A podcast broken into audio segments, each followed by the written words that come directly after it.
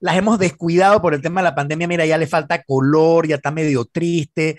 Un mensaje a la gente de la Rocha, hey, tienen que, primero tienen que pautar con nosotros y segundo, ya tienen que darle, tienen que darle color a ese reno, ese reno se ve triste. Y hay que ponerle su, su mascarilla. sí, claro, también. El reno necesita su vacuna, hombre. ¿Cómo así que van a exponer ese También que esté al aire libre, pero ese, ese reno, ese reno quiere vacuna, dos. Además, ese reno Ey, ese reno ya está en edad de riesgo, ¿no? ¿Cuántos años tiene ese reno? por, por, Dios, ¿cuántos años tendrá ese reno? Puede tener fácil como 20 años, yo creo, ¿no? O más. Sí, sí, sí, pero en edad de reno, digo, multiplica por 7, ¿no? como los perros. ¿no? como los perros. 140, digo yo, no sé. Está, está, en edad de riesgo, está en edad de A riesgo. mí me parece que ya es en edad de riesgo, ese reno necesita, ese reno necesita... Eh, Vacuna. Necesita que lo vacunen. Con su refuerzo y todo con su refuerzo y todo, sí señor. Sí, señor. Oye, por lo menos mascarilla. Por lo y, menos. Hablando de, y hablando de gente que necesita el refuerzo, ¿dónde está Mariela? Mariela Ledesma, ella presentó sus excusas hasta las seis y media del día de hoy, porque como ella depende los lunes del horario de su programa Justicia TV, uh -huh. y ahí creo que béisbol, entonces le corrieron la hora de la entrada del programa hasta las seis y media, así que ella nos va a alcanzar en el tercero y cuarto bloque. Qué bueno, Qué bueno, qué bueno. Oye, bueno, aprovechando, eh, y ya que Mariela no está, me toca a mí batear de emergente. Así si elegiste el mejor vehículo para ti, entonces deberías elegir el mejor lubricante para tu auto. Lubricante Terpel te brinda la familia más completa de lubricantes especialmente desarrollados para cada tipo de motor con tecnología americana de última generación y a los mejores precios. Encuéntralos en tu estación Terpel más cercana o en los mejores distribuidores del país. Elige siempre lubricantes Terpel, máxima protección para el motor que mueve tu vida. Y de Kevlar Wireless vive en la casa de, del futuro con más TV total. Disfruta de la primera caja Smart con control por voz para que cambies entre apps y tu programación favorita a balazo. Visita nuestras tiendas y solicita ya el paquete hogar de Más Móvil, la señal de Panamá. La señal, papá. Saludos a Roberto Mendoza, de su programa favorito Sal y Pimienta. ¿Cómo no? Saludos. Oye, entonces cuéntame, ¿ya, ya se fueron? ¿Ya llegaron? Bueno, no. Si tú te metes en este momento, en Foco Panamá lo están transmitiendo en vivo. Eh, la última vez que chequeé, ya había pasado Florida, ya estaba, o sea, ya está en, en el territorio de Estados Unidos, pero volando, pues, hacia el, hacia el es, JFK es, en Nueva York. Es, esa gente de Foco no tiene perdón, ¿oíste? Para no, que sepa. Y lo digo, y lo digo públicamente. y lo saben, además. Porque me conecto, veo, veo la cuestión de Foco en vivo, ¿no? Del, del live de Foco, ¿no? En Instagram me conecto y la canción es Vuela, abuela. Y yo, oye, pero ¿qué es esto, no, por el amor de Dios? No, no, no, no, hicieron? No, no, pero espérate, que eso además tiene su razón de ser. No es que se les ocurrió a ellos poner vuela abuela. No, eso no es así tan fácil. A ver, ¿qué fue? En otra cuenta, creo que es la de Mauricio, no, no, entendí bien cuando pregunté, tienen en otra cuenta que les están diciendo a la gente que recomienda canciones, porque como el vuelo es tan largo, no pueden poner la misma canción. Mira, empezaron con José Luis Perales, esa de... Eh, y se marchó. Y se marchó. Bueno, pero este barco no se llama Libertad necesariamente. Oye, y de repente le dicen, no, la de Margarita Enríquez. Yo no sabía que Margarita Enríquez tenía una canción también algo de vuela o algo por el estilo y también la pusieron. No, esa gente no tiene perdón, de verdad que sí. No, ¿eh? no, no, no, no, no, no Canallas que son. Escuchando a los muchachos de poco, saludos. Oígase, muchachos, pónganse en serio, ¿cómo le van a poner vuela, vuela? Mira, a, a, a, acabo, acabo de entrar y ya como que cerraron el, el debe ser que sí debe ser que hay algún avance así que me imagino yo que eventualmente se volverán a conectar. Pero sí en efecto bueno el muchacho ya salió viaja a, en vuelo directo hacia Nueva York. Por primera vez no viaja en, en, en ejecutiva Así que. bueno, un jet, un Gulfstream 550, curiosamente, muy parecido al de Stanley Mota. O sea, sí, pero. Súper primera. Es, es, es, algo de karma, ¿no? Pero bueno, y lastimosamente no, no, lastimosamente no habrá nada de champaña, ni licores, ni nada no, de eso. Así que. No, eh, no creo. Vamos a ver qué pasa. Uno lo coge a relajo y se ríe, y tú sabes, y bromeamos porque digo, han sido días de tanta tensión. Pero al final es una historia bien triste al final es una historia, digo, falta ver cómo termina la historia. Nos estamos quizás un poquito adelantando. Mira, ya, ya está cerca de Nueva York, está en la bahía. que, no, que, no, aterrice en el Hudson. No, que no aterrice en el Hudson. Uno se ríe, pero estamos hablando de dos muchachos jóvenes, hombre, que tenían todo, tienen todavía su vida por delante y, bueno, quedan marcados de alguna manera con esta situación eh, cuando el principal responsable parece que va a evadir la justicia. Esa es la, gran tragedia de todo esto, ¿no? Mira, yo, yo, yo he escuchado bastante el tema de que no hay que reírse y no hay que hacer chistes de eso. Sí, es cierto. O sea, eh, eh, en un tipo de tragedia de este tipo, porque no deja de ser una tragedia para esa familia, si es que así lo asumen, eh, uno no debería sacar el filo de ese tema, ¿no? Sin embargo, este, es un tema que está sucediendo, es un tema de actualidad, es una situación que, de hecho está sucediendo en este preciso momento. El panameño, siempre hemos hablado de que el panameño es muy alegre, muy relajado. Bueno, al panameño le gusta hacer su chiste, le gusta hacer su broma. Y ojo, es un momento también cuando quién sabe lo que estuvieran haciendo, probablemente también para ellos era un chiste, era una broma, era un relajo. Para el señor Martinelli, eh, eh, usualmente eh, todo ha sido, eh, en su momento, todo era como que un chiste, la ciudad salchicha, pajas mentales, siempre hablaba de este tipo de cosas. Al final, eh, uno termina cosechando lo que siembra, Anet. Este, lastimosamente, lastimosamente es así. y sí, uno es empático, porque a uno no le gustaría tener a un hijo en una situación como esa, pero ojo, esos somos nosotros los normales, que nos preocupamos por nuestros hijos, porque pareciera que hay otra gente que no y lo demuestra. No es un tema de que uno lo diga porque le nace, no. Uno simplemente tiene que ver las redes sociales y te das cuenta de que realmente es así y, es, y, da mucha lástima. Yo creo que el, el, mayor, el mayor la mayor lección que uno debería sacar de esto no es solamente el tema de, de, de, de, andar por la sombrita, de no hacer nada indebido, de no hacer nada ilegal, sino también la relación entre padre e hijo. Eso, eso nos debe quedar de lección. O sea, eh, papá e hijo deben mantener una relación de respeto y en la que ambas partes se cuiden, porque eventualmente los papás son los que cuidan a los hijos y al final terminarán los hijos cuidando a los papás. Y en este caso, ¿cómo será? Si los dos hijos terminan donde deben terminar, eh, si, si comprueba lo que, lo, lo, lo, que la justicia americana quiere, quiere decretar, este, ese señor va a terminar solo. entonces, eh, yo, yo pienso que esa es la mayor lección que uno debería, una lección de vida, de, de padre e hijos, eh, más, que el tema legal. Ya el tema legal ya sabemos que aquí en Panamá los temas legales van y vienen, eh, a veces caen fallos buenos, a veces caen fallos malos, pero uno tiene que sacar del fondo el, contenido y la sustancia de, la, de las cosas que, que, suceden y, y, sacar la mejor experiencia de ello. Sí, no, yo, yo lo veo como una grandísima tragedia, eh, no porque ellos no, o sea, hombre, a ver, al final se está haciendo justicia, si no hay justicia local, pues parece que en los Estados Unidos la debe haber, vamos a ver qué pasa. Eh, yo lo que digo es que es una grandísima tragedia porque también, hombre, qué oportunidad tenían esos muchachos con el padre que tienen, ¿no? eh, yo te pregunto, Eric, tú que eres padre ahora, uh -huh. si tus hijos, tus mellizos, uno de tus mellizos estuviera preso, ¿tú dónde estarías en este momento? Estaría, ya, ya estaría allá. Ya estaría allá. O sea, eso, e, ese avión, ese avión aterriza y yo estaría allá en el aeropuerto, aunque sea afuera en la cerca, viendo cómo están tratando a mi hijo. Tenlo por Así seguro. Es. Así es. A mí nadie me, me pediría estar de, al lado de mis hijos en estos momentos, ¿no? O sea, uh -huh. si bien no puedes hacer nada, porque en la justicia americana ahí sí no hay eh, palanca que funcione, uh -huh. lo cierto es que puedes estar ahí acompañándolos. O, Así es. En el caso que la responsabilidad sea tuya, como en mi opinión lo es, entregándote y dejando que tus hijos, eh, si, si bien quizás no le puedas quitar la pena completa, puedas hacer que su pena sea mucho menor que lo que parece van a enfrentar. Pero bueno, para decirnos todo esto sobre lo que van a enfrentar o no van a enfrentar, cuáles son sus opciones, que viene ahora. Vamos a tener eh, un invitado de lujo desde Nueva York, una persona que fue fiscal, él se llama Abel Arcia, va a entrar en el próximo bloque. Y mientras tanto, antes de que se acabe este bloque, yo sí quisiera comentar sobre dos sucesos eh, que se dieron. Primero, eh, lamentar profundamente.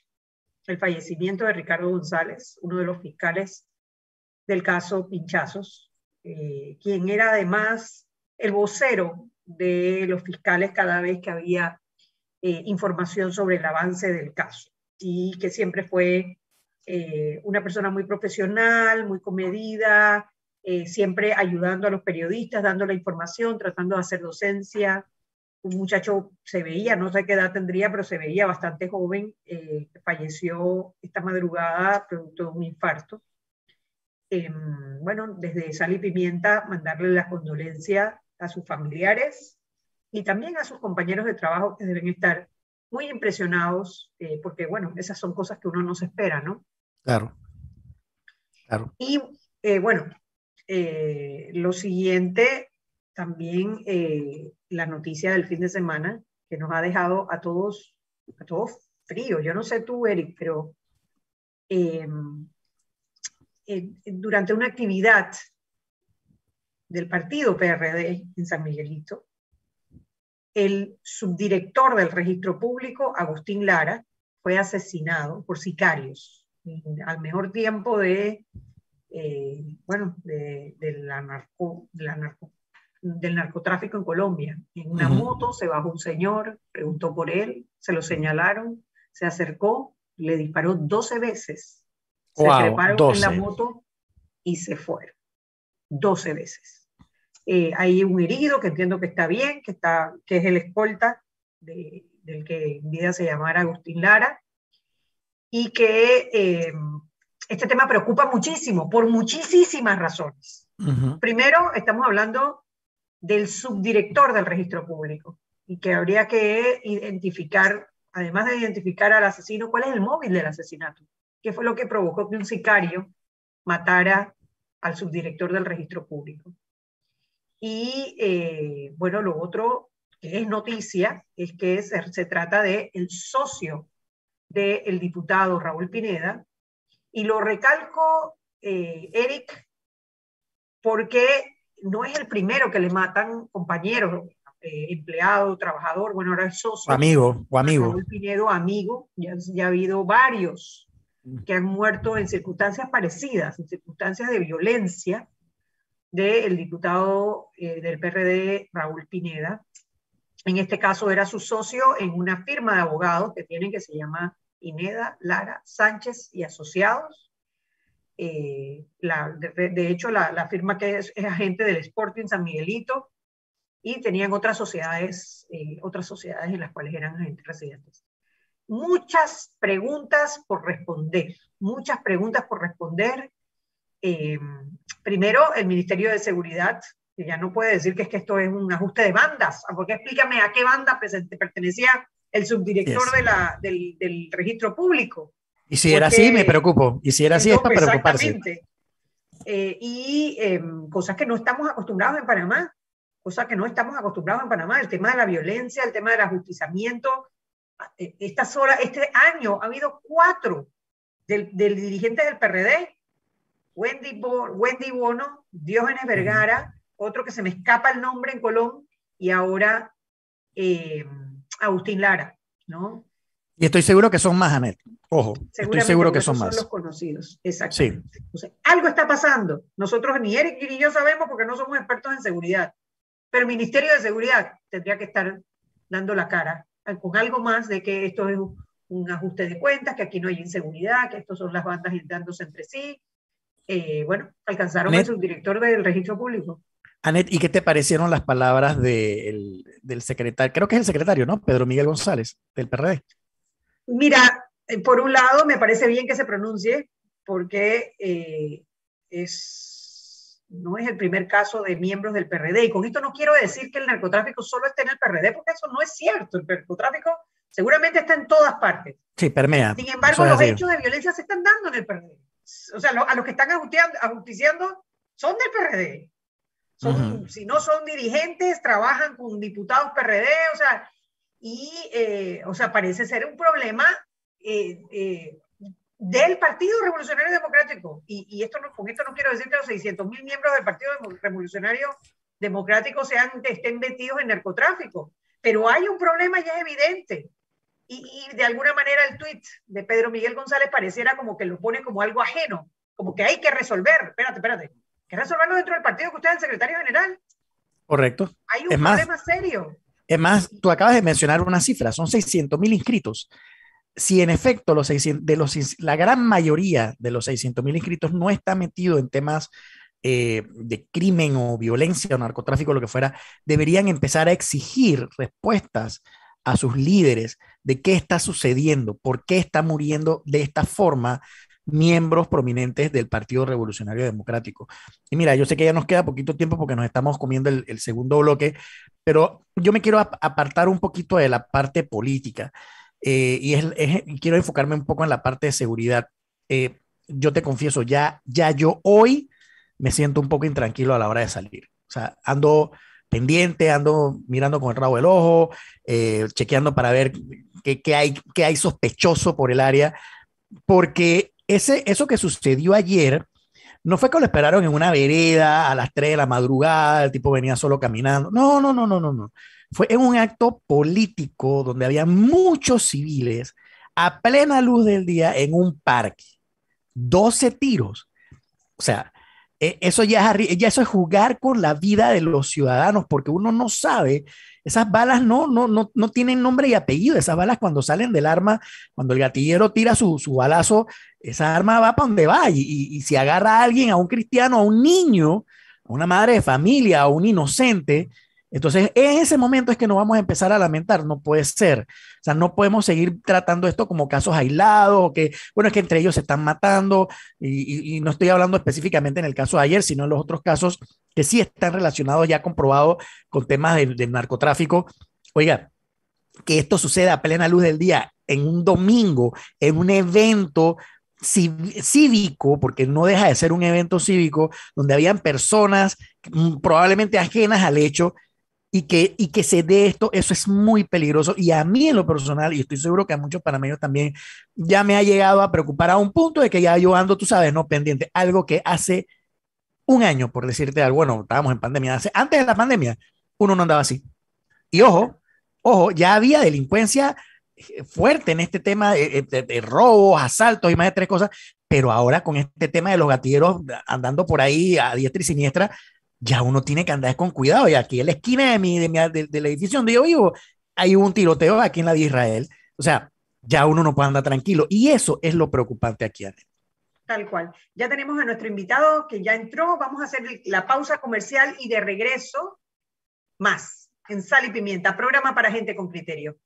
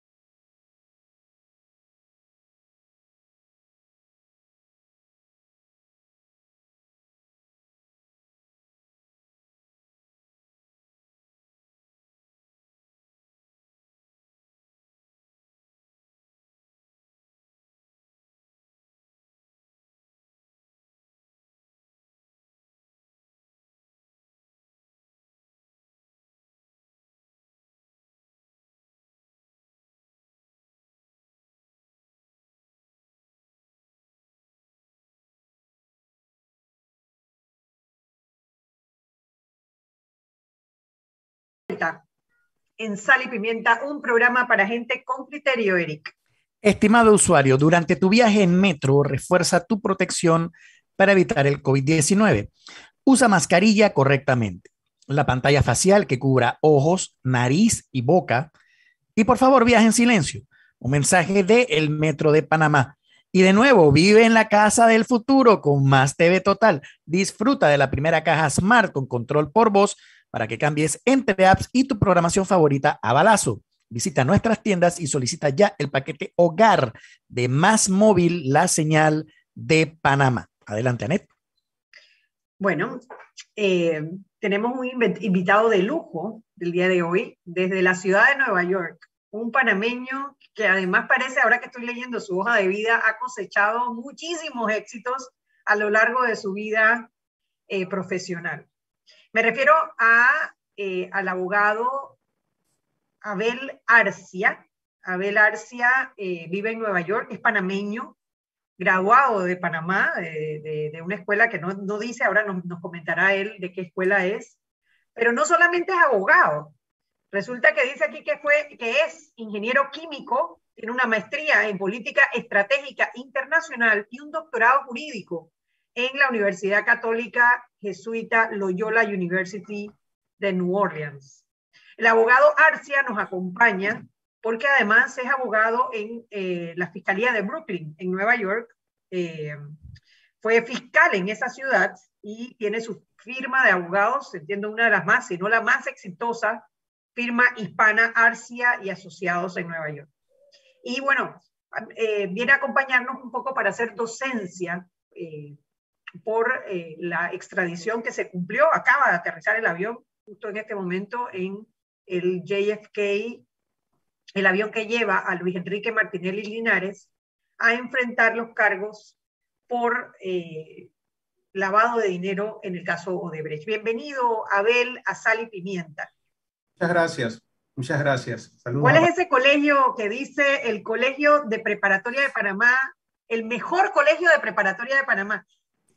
El Colegio Javier. ¡Ah! ¡Ah! ay, esos lasallistas, ¿quién me los aguanta ahora escribiendo este programa para criticar? Pero estoy de acuerdo. Te comento algo, te, comento algo, Anet. Aquí ves a un lasallista que ha escuchado tranquilamente lo que acaba de decir Abel. No hay ningún problema. No, no, no. Mucho cariño a todo Panamá, ¿no? Pero tengo un amor tremendo por el Colegio Javier. Qué bueno, qué bueno. Qué bueno, qué bueno. Abel, entrando directamente, porque el tiempo apremia, el, bueno, el avión acaba de llegar en este momento, Luis Enrique Martinelli acaba de aterrizar en la ciudad de Nueva York. Y quisiéramos un poquito empezar, después entramos un poquito en el caso y, demás, pero quisiéramos empezar, ¿qué viene ahora? ¿Qué pasa ahora que él llega a la ciudad de Nueva York? Bueno, eh, ahora ellos lo, eh, a él lo van a llevar primero lo tienen que procesar y lo van a llevar a la corte. Es imposible predecir si la audiencia la van a hacer ahora en las próximas par de horas o si la van a hacer mañana. Eh, es muy probable que la audiencia sea por internet, o sea, que sea virtual. Eh, el abogado, eh, veo que ya contrataron abogado, es muy bueno eso y tengo buenas referencias de él es un ex fiscal en la Corte Federal de Brooklyn y tiene muy buen nombre. Si no me equivoco, su hermano también fue fiscal. Y eh, tienen buen nombre. Estos muchachos los van a presentar, ya sea virtual o en eh, eh, corte presencial, y se leerá los cargos que ya han sido de, a la ley, han estado a la luz pública estos cargos. Les van a leerle los cargos y le van a dar la oportunidad al abogado de argumentar a favor de ellos con respecto al tema de la fianza de ellos. Eso es lo que viene ahora, el tema de la fianza, determinar si él va a, enfrentar este juicio desde una prisión o si le van a dar la oportunidad de estar en alguna, alguna casa, algún apartamento en la ciudad de Nueva York. ¿Cuáles serían los, los chances de que eh, le den la oportunidad a él de enfrentar este proceso fuera de la cárcel? Mira, uno de los principios más básicos en el sistema legal, legal norteamericano es siempre tratar con dureza a cualquier persona que tenga una posición alta o que esté relacionado con personas poderosas. Eh, el, el lema de esto y la intención es eliminar cualquier duda de que el gobierno favorece a personas que tengan dinero o que tengan una posición alta. Entonces, por ello, te puedo anticipar desde ahora que la fiscalía va a venir con todo para argumentar de que bajo ninguna forma se le debe dar fianza. Eso es lo que la fiscalía va a hacer. Eso te lo puedo garantizar que ellos van a venir exigiendo que se quede el muchacho bajo custodia. El abogado defensor aquí tiene un trabajo monumental por delante. Tiene que estar bien preparado, tiene que estar listo para poder argumentar en contra de todos eh, los puntos que el fiscal va a hacer. Tú puedes ya desde ahora ver, el fiscal va a decirles, oh, este es el caso de Brecht, ya Odebrecht reconoció todo, ellos se declararon culpables, este, Odebrecht puso todas las pruebas que necesitamos, no necesitamos más nada, el caso está hecho, cocinado y todo. Ellos también van a decir, estos muchachos o este muchacho no vino voluntariamente, tuvimos que traerlo a la fuerza, es más, tuvimos que pelear más de un año para poderlo traer.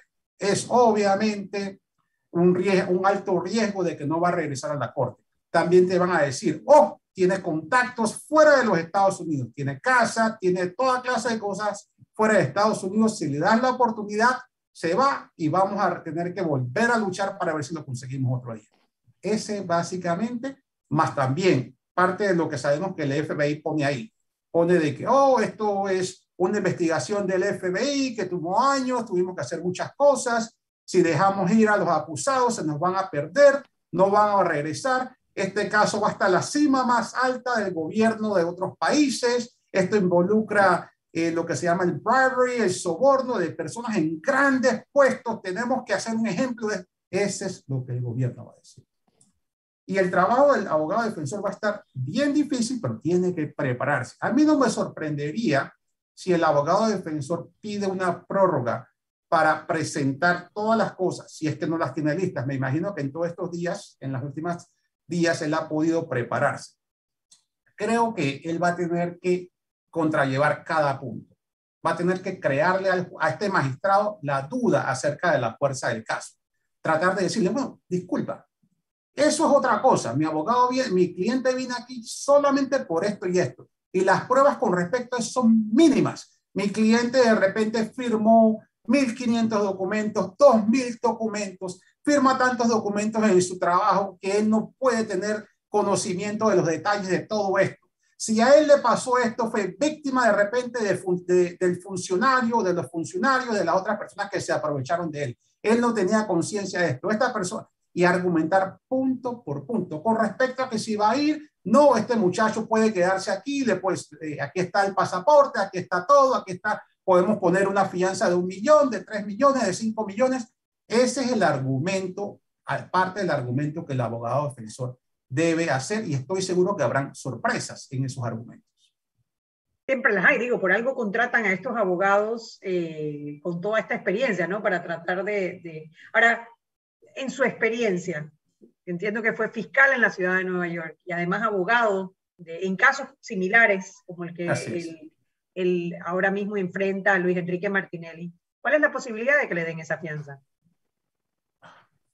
Mira, yo quiero, yo quiero aclarar, yo soy amigo personal de un primo de ellos y yo estudié con varios de los Martinellis. Yo también estudié con Juan Carlos, Juan, Carlos Varela y estudié con muchísimas de las personas que están en el mundo eh, político panameño. No tengo nada en contra de nadie. Yo a estos muchachos les deseo lo mejor. Yo estoy dándoles ahora una opinión con respecto a eso. A la fianza, correcto es poco probable. Poco probable, claro. Que la fiscalía les otorgue a nadie que venga extraditado fianza. Sería realmente algo muy novedoso si llegase a ocurrir. Y, la, por los hermanos Martinelli Linares. Esto es por el tipo de proceso. Claro. A ver, y, y, el, y el, tiempo que demore el, el, el, juez en dictaminar si hay o no fianza, eh, ¿Eso es inmediato? ¿Eso toma un tiempo? y mientras eso sucede o mientras de repente el abogado de la defensa presenta algún, algún recurso, durante ese tiempo, ¿cuál sería el, el destino del, del, del, joven? O sea, ¿estaría en, en, un, en, una prisión, en un centro de detención? ¿Dónde estaría él? Hay dos centros de detenciones donde es lo más probable que eh, se encuentre el muchacho Martinelli Linares. Eh, está MDC y MCC. MDC queda en Brooklyn con una capacidad de más de 1.500 personas y MCC queda en Manhattan con una capacidad entre 700 y 800 personas. Esos son los dos lugares donde es más probable que se encuentren. Son centros de detención para personas que están esperando su, el transcurso de sus casos en la Corte Federal, ya sea la, la de Manhattan o la de Brooklyn. Y la decisión de la fianza, como te había preguntado al principio, ¿eso se tomaría inmediatamente o eso tomaría un tiempo? Generalmente eh, se toma inmediatamente. Lo que ocurre es que obviamente usted es un caso de más alto perfil. No sería inédito, no sería eh, increíble si el juez dijese, voy a reservar eh, la opinión y decisión por unas horas o al día siguiente, o la, espérese que mañana va a salir publicada o en el transcurso de la noche la publico en el sistema del Clerk's Office del secretario de la Corte. Podría ser así. Tenemos que hacer una pequeña pausa, vámonos al cambio y de regreso entremos un poquito en los cargos que enfrentan eh, y qué representa cada estos cargos que están enfrentando los hermanos Martinelli en la Corte Federal de Nueva York. Vámonos al cambio y de regreso más en Sal y Pimienta, programa para gente con criterio.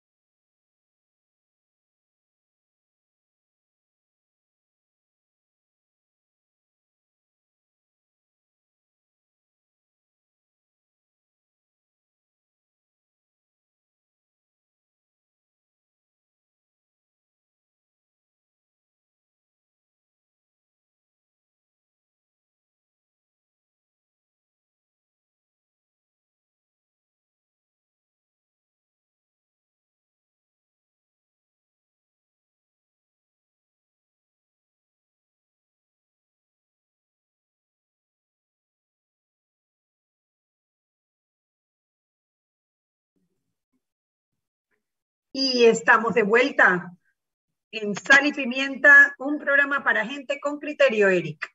Enterpel, queremos que seas nuestro friend, por eso te invitamos a ser miembro de Frenterpel solicitando de manera gratuita tu tarjeta en cualquiera de nuestras estaciones y tiendas de conveniencia.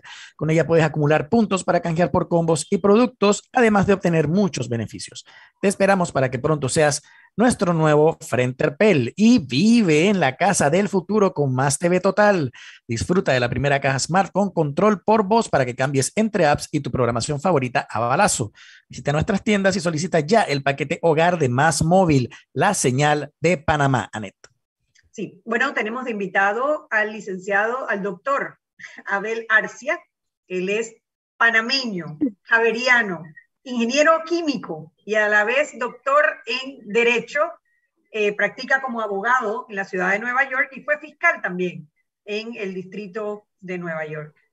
Él nos está comentando un poco sobre el caso de los hermanos Martinelli, dando un poco de, eh, enseñando un poco qué es lo que viene eh, ahora para estos muchachos y que queríamos entrar en este momento en los cargos que enfrentan. ¿A qué se están enfrentando? Vamos a por el caso particular de Luis Enrique, que es el que acaba de aterrizar en la ciudad de Nueva York. ¿Qué cargos está enfrentando en este momento eh, Luis Enrique Martínez? Bueno, eh, a él se le acusa, eh, los documentos del gobierno alegan que él fue un intermediario en un pago que se le hizo a un alto funcionario del gobierno panameño.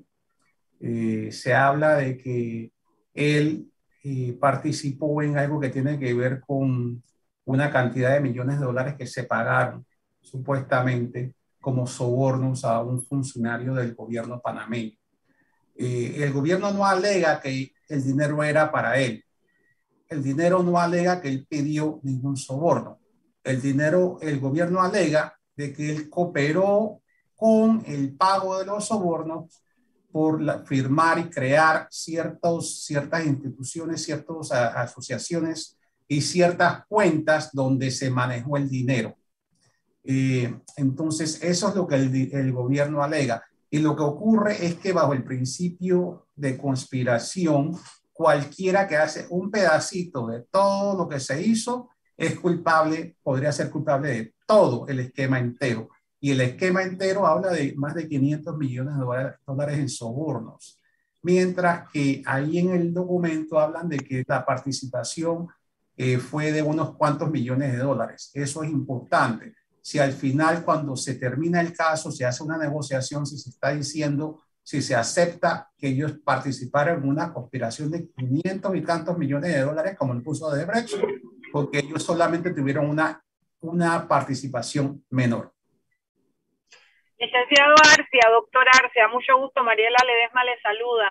Me estoy incorporando al programa ahorita. Saludos a todos. Yo quería hacerle una pregunta. ¿Quiere decir entonces que la posible pena a, a pagar o a cumplir tendría que ver con la cuantía, con el, el grado de participación, eh, con, con, todos esos elementos, eh, aunque no hayan sido ellos los que fueron objetos de, del, del soborno?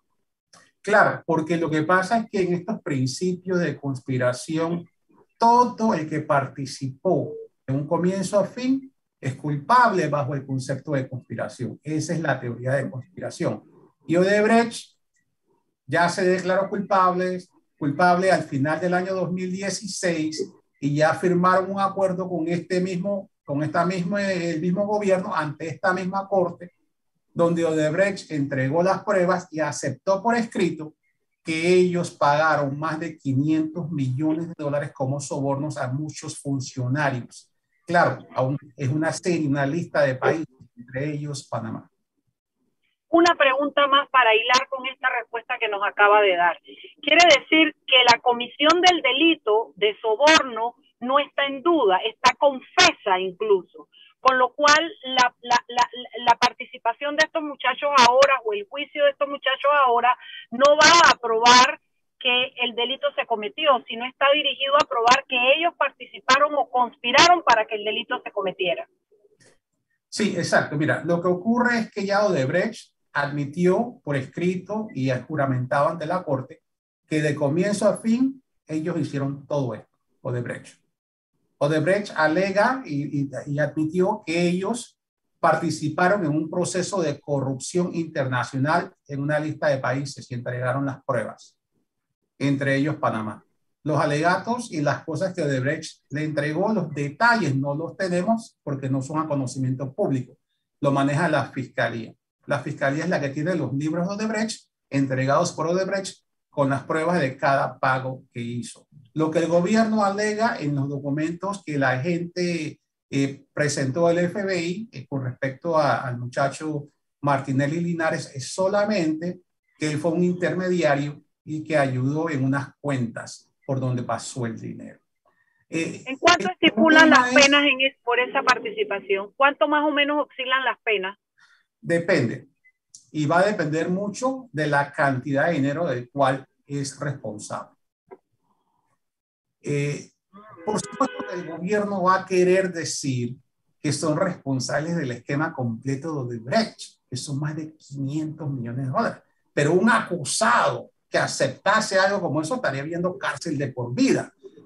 Yo creo que sus abogados van a luchar y deberían luchar para que si se llega a un arreglo, se trate de por una cantidad mucho menor. Si las cantidades son unos cuantos millones de dólares y no esas cantidades de cientos de millones de dólares como Derbeck reconoció, estarían hablando quizás de un rango de 9 a 11 años.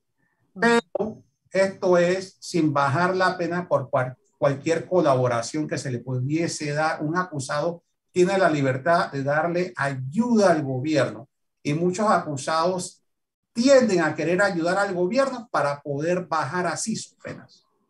¿Y en qué podría consistir a esta altura esa ayuda? Hablando de un caso que ya está maduro, pues que ya tienen una confesión por parte de Odebrecht y seguramente documentos que prueban que el delito se cometió.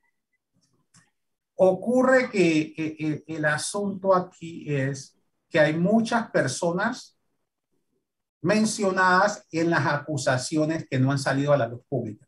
Recuerden, la acusación en contra de los hermanos Martinelli y Linares salió a la luz pública, el documento, cuando el gobierno consideró que lo necesitaba para actuar en contra de ellos.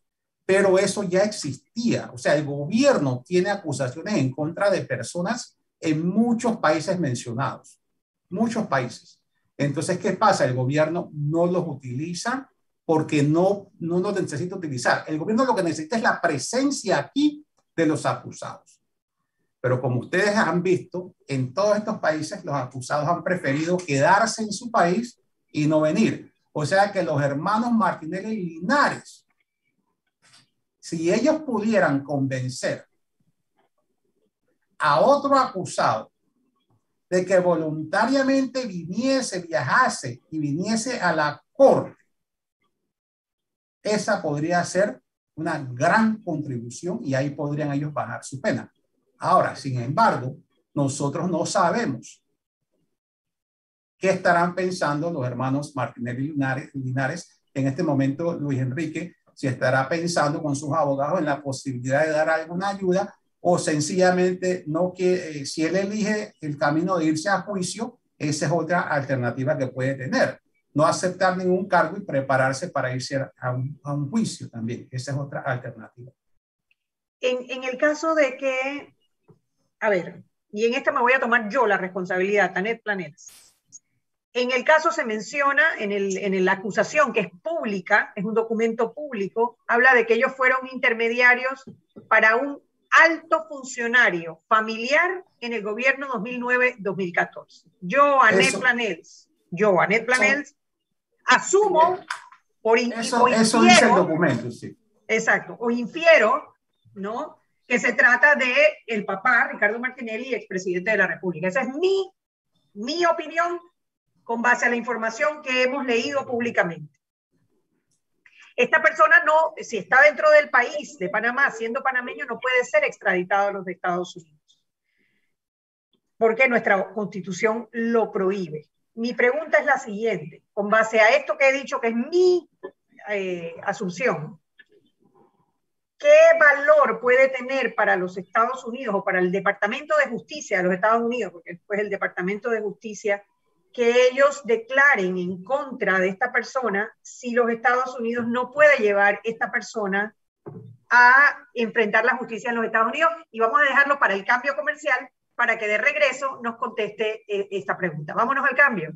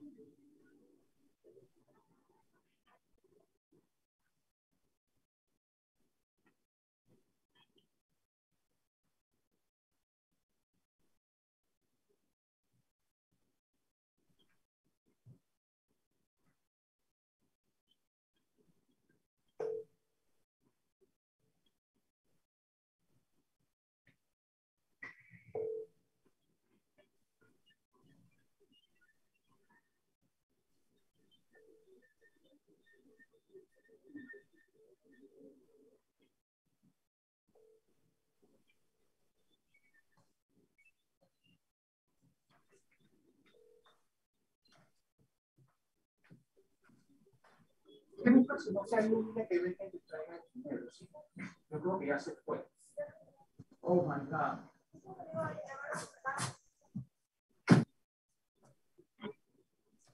Por favor.